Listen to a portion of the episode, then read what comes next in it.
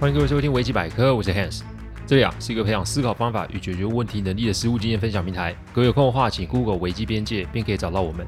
里面有大量实际操作的个案分析，也有面对问题心态养成的心法，可以让各位累积处理问题的知识与能力。当然，如果真有问题无法处理，也欢迎各位与我们联络，我们提供顾问式的服务。危机百科的分享，每个个案都是经由向案件当事人或是客户取得同意及书面授权后开始制作。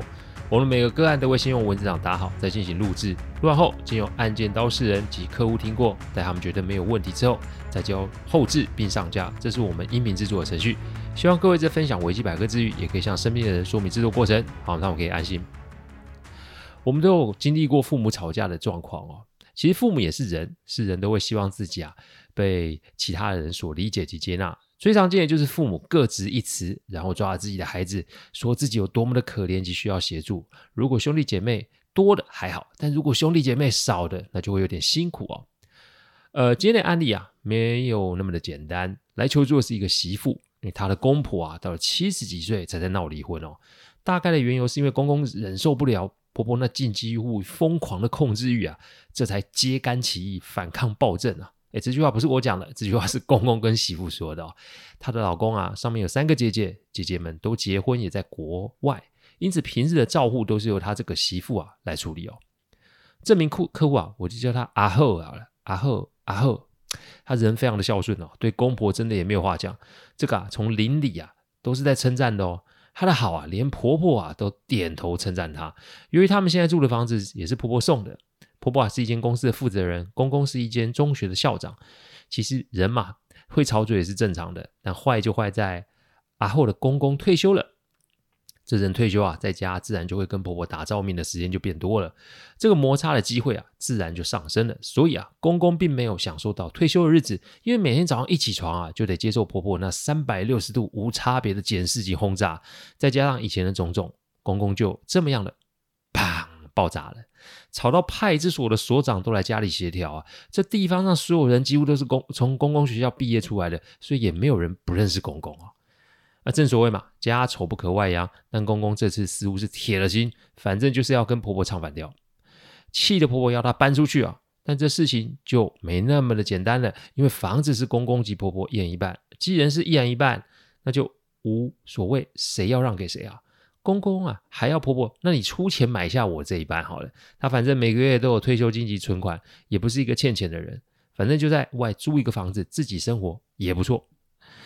阿后啊，每两天都会回夫家一次，看顾两位长辈啊。说真的，自己的大姑、二姑、小姑们都常年不在国内。说白一点啊，他在二老心中比女儿还亲哦。那阿后的先生是个老实人，他的个性像公公。是属于那种比较说不说话的那一种，自小也是被婆婆看管得很紧，所以结婚后啊，她能避就避，一个月啊才回家吃一次饭。这个外人看起来还以为儿子是女婿哦。好啦，这个问题啊闹得很大，搞到国外的大姑打电话来关心哦。他们对于阿后啊也是感激啊跟疼惜，只是啊要阿后不要去掺和这两个长辈的破事啊，因为这个事情根本就没有对跟错。只是如果掺和下去，那只会打开那潘朵拉的盒子啊，搞出更多事哦。然后说知道知道知道，但他有他的难处啊，因为公公婆婆见到他就开始抓着他讲对方的不是。说实在话，阿后只能听，然后安抚嘛。不过接下来两老就开始要阿后传话给对方。当然，这个内容想当然了就是情绪性的用语嘛。阿后一开始啊，只能配合两老做这件事，但后来没有想到。这后来两个人竟然也误会阿后在中间是他在乱传话，这做个老公啊，或嫌个老奴啊，阿后解释再解释也是没有办法得到这两老的谅解。终于啦，做儿子的老公啊看不下去了，回去啊跟两老拍桌摊牌哦，这才让阿后短时间内啊不用再回去照顾公婆。不过啊，阿后这个媳妇啊真的不错，她很挂念啊二老的身体。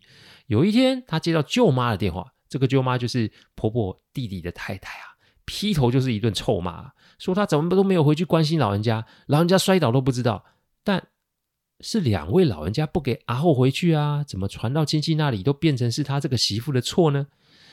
正好啊，阿后的一个朋友是我客户公司的员工啊，客户跟我说这个事情的时候，问我有没有办法给点建议啊。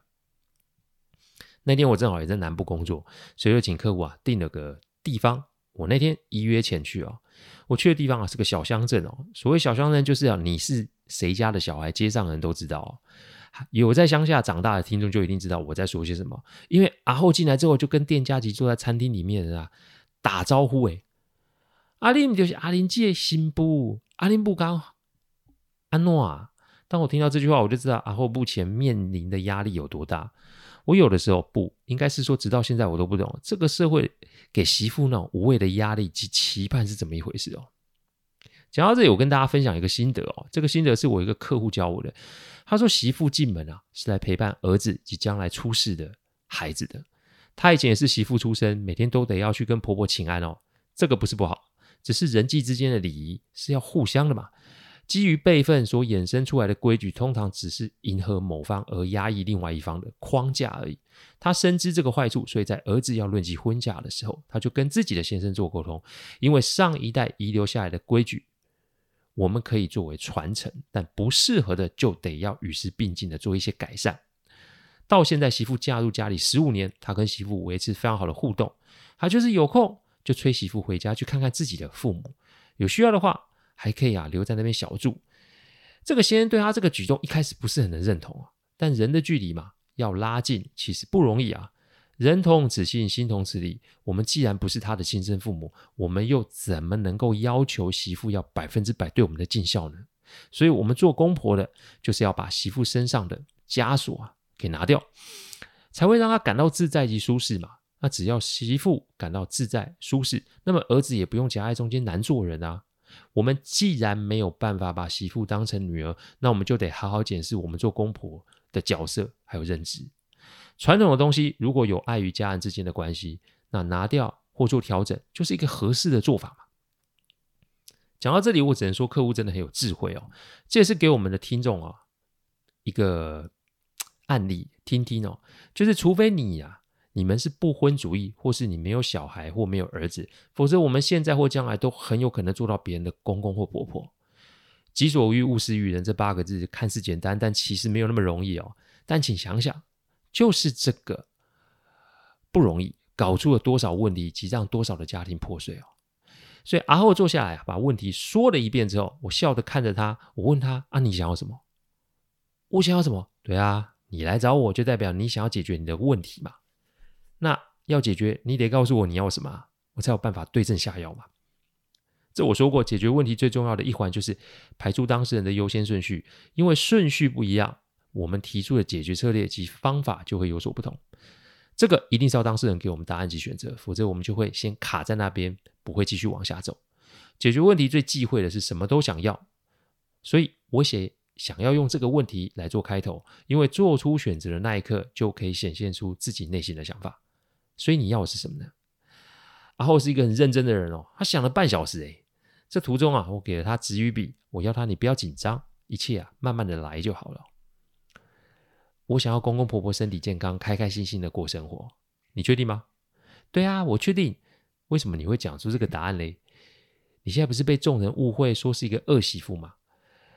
然后低着头跟我说，他的父母啊都过世了，所以他把公公婆婆都当成自己的亲生父母在照顾。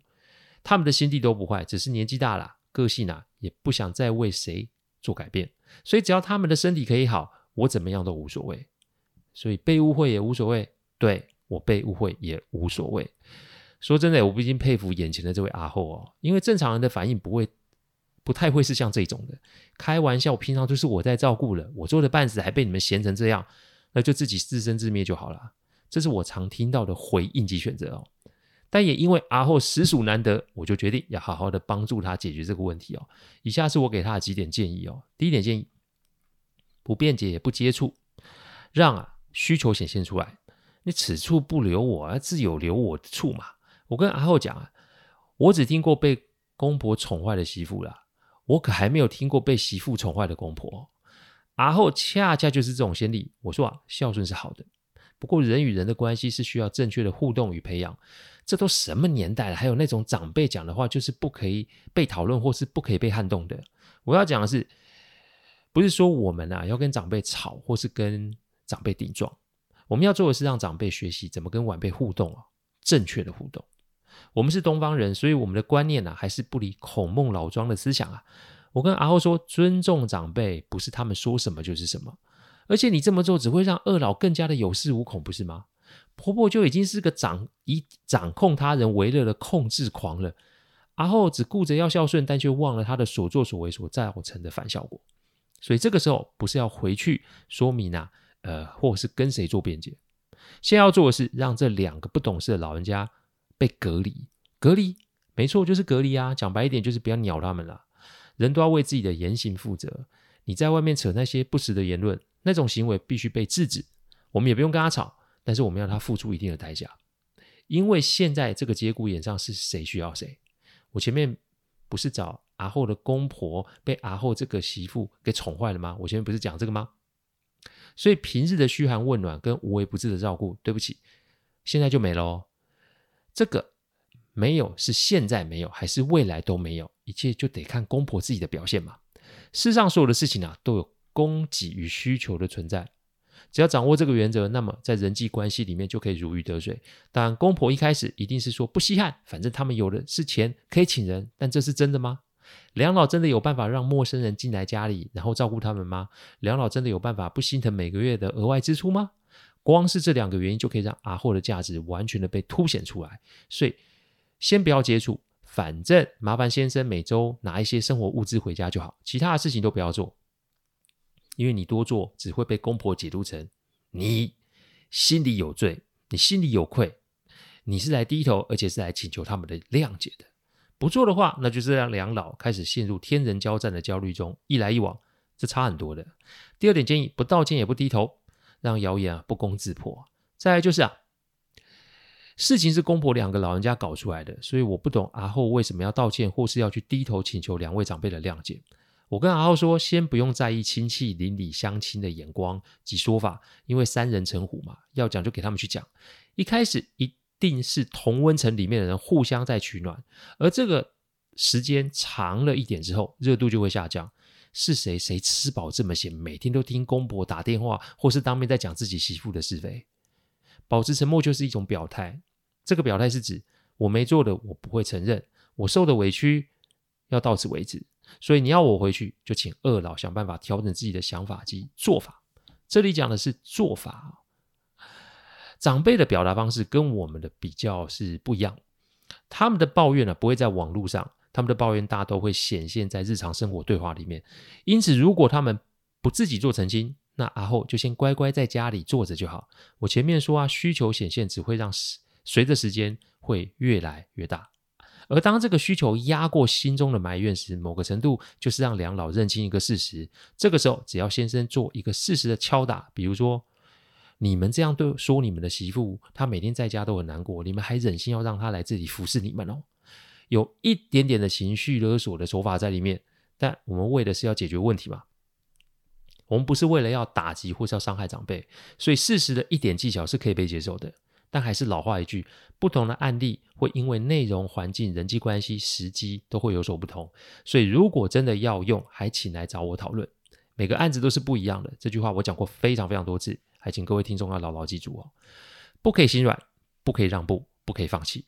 我也请阿后啊，把这些步骤啊讲给在国外的大姑、二姑、小姑啊，让他们清楚事情的方向。因为这个时候，如果做女儿的乱入，只会助长两个老人家的气焰哦。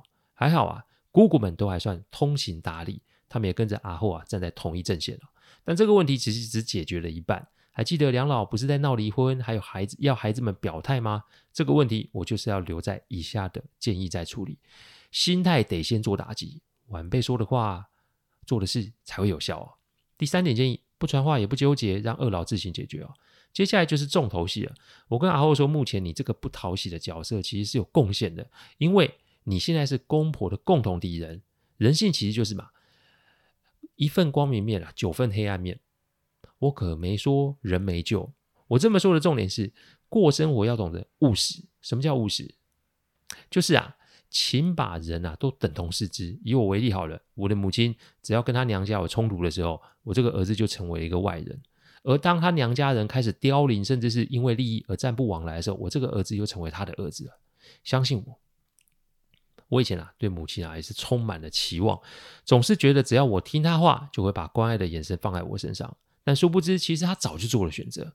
是我选择不看清楚，是我选择被他利用，是我选择被他如此的对待，所以能怪他吗？要怪就要怪我自己不切实际。特别是我还是一个处理问题的顾问，讲出来真是丢尽自己的颜面哦。但人就是这样，所以你务实看待，并且不抱期待的人生，其实会很平静哦。阿后目前就是公公婆的共同敌人，他们把焦点放在干屌及抱怨媳妇上面。人一天就是二十四小时，那个攻击媳妇时间多一点，那彼此冲突摩擦就会少一点，不是吗？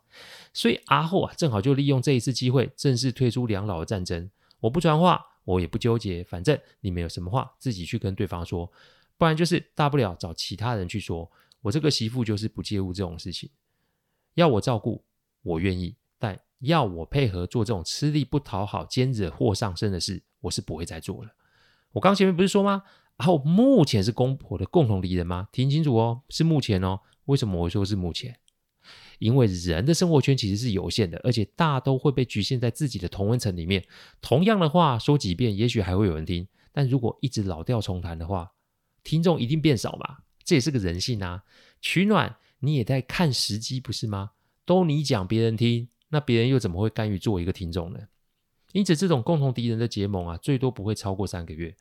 三个月后，两个人还是会因为没有新的话题，然后自然把注意力放在彼此身上。那之前的冲突又会再度的浮现出来。然后不可能永远不回去照顾公婆，所以当需求出现而压断公婆底线时，期望媳妇出现，并且传话的需求又自然的再出现。这次阿后只要照顾不传话，剩下烂摊子留给公婆自己去收拾。不要跟我说老人家没有办法收拾烂摊子。说白一点啊，有办法在那边搬弄是非，那你就得想办法解决眼前的问题，不是吗？办法通常都是想出来的，只是大多数人啊选择偷懒及逃避，不想处理而已。然后这一点只要坚持住，公婆自然就得要被迫调整。第四点建议：不相怨，不隐忍，该说什么就直说吧。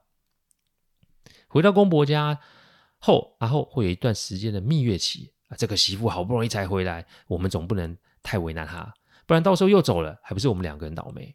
这种心态，我想听众们都应该不陌生哦。但人本性如果这么容易改，讲白一点啊，我们这种顾问就可以去要饭了，因为天下太平哪还需要我们的存在啊？不过，不过人性就是这么的黑啊，因为一段时间过去了。人性自然就会得寸进尺的软土生绝，公婆还是要利用阿后再开始传话，并且制造讯息的不对称。这个时候该怎么办？简单嘛，那就是请阿后直接拒绝嘛，并且说我是回来照顾您二老的，但您二老的事情我这个媳妇没办法介入，我也不想传话带来事端，所以要么你们有话自己去讲，不然就是找别人来传话，我是不会再讲了。拒绝一次跟拒绝一千次都是一样的，拒绝久了自然就会有效。我提醒阿后一定要守住这个底线，最差结果就是你又被赶出去了，又不能回去照顾公婆了。但这个事情再度发生的话，损失最大会是谁？我想答案就很清楚了吧？人啊是不能宠的，人的成熟度啊跟年岁无关，人的成熟度与学经历没关，人的成熟度通常是跟人性有关啊。所以不让步不妥协，久了自然就会有效果。一年后，公婆还真的诶快去找心理医师挂号。两个人的问题其实没有那么严重及大条，不过呢，至少是在正常体制内处理他们自己的问题，没离婚，也没有太多严重的争吵，只是各过各的。阿后啊，也从这个事端里面得以脱身，这个个案也算是结束了。家庭的问题谁可以处理啊？不要因为啊孝顺或是彼此之间的关系就想要代劳，然后跳下去。很多事情其实是一面之词，用这个个案提醒各位以下几点：第一点，事实跟关系无关；第二点，传话只是会坏的事；第三点，是谁都会说谎话；第四点，公卿事主只有一线之隔。送各位两句话：不要高估关系，不要低估人性哦。感谢各位聆听，听完之后如果任何意见及问题，请上网站维基边界留言。我们每周一中午都会有新的主题分享，各位有任何想听的主题，也都可以让我们知道。再次感谢大家，我们下周再见，拜拜。